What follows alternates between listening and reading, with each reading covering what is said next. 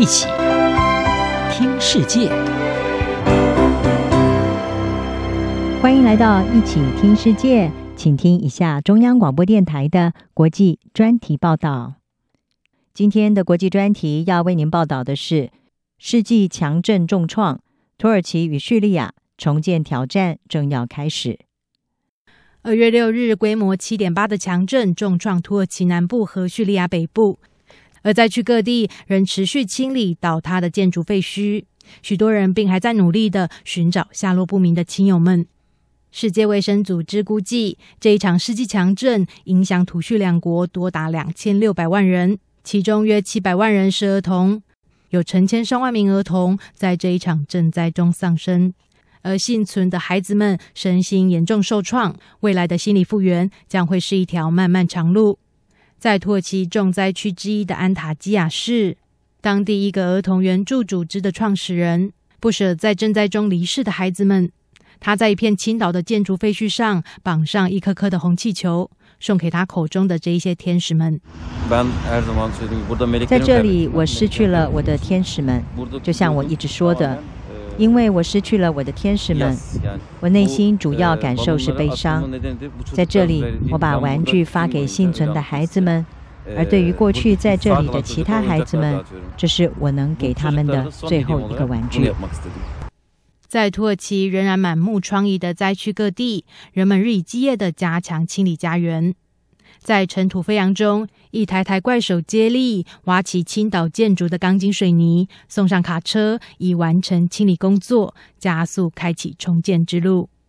不过，灾区清理出的大量钢筋水泥该往何处去，成为了一项头痛问题。尽管现在的首要任务是好好安置灾民，不过专家们担心，数百万吨的建筑废土一下子被清理出来。有些被任意倾倒在空旷地区，恐怕会对环境产生负面影响。土耳其总统埃尔段已经承诺要在一年之内重建倒塌的住宅。不过，有数十万栋的建筑在这一场地震中瞬间被夷为平地或严重受损。这一些受创的建筑发生松饼式倒塌，也就是各个楼层瞬间垂直的向下堆叠，因而造成如此严重的伤亡。这也引发人们对当地建筑物安全问题的质疑。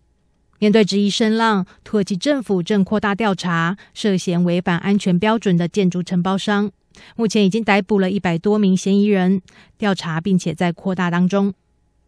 这一场难以排除人祸的天灾，再加上笼罩土耳其已久的通膨危机，对于已经掌权二十年，正寻求在五月的大选连任的强人埃尔段来说，要如何应对多重的危机，将攸关他的政治生命。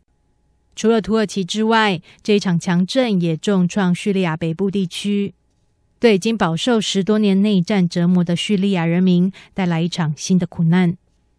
叙利亚境内至少有三千七百人在震灾中丧生，并且有多达一千五百万人的生活受到影响。而早在强震之前，叙利亚人就已经极为仰赖外部援助。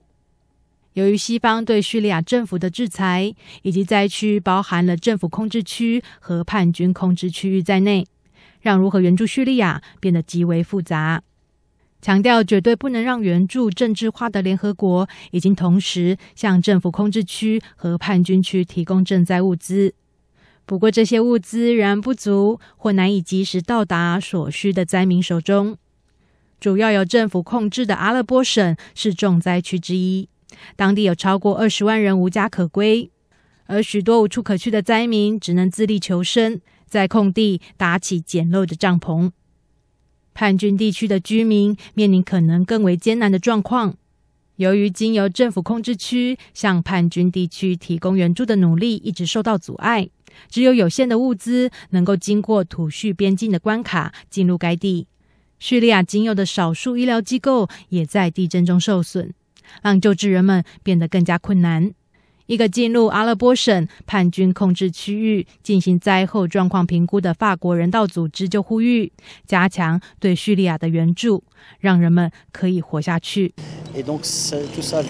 这发生在这个国家，这个被十年战争、被贫困、被难以送入物资、被失业影响的地方，人们需要帮助，不是为了生活，而是为了生存。土耳其和叙利亚灾区的人们，至今仍然生活在余震的恐惧以及失去一切的悲痛之中。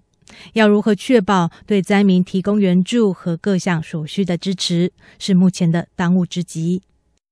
央广编译张雅涵报道。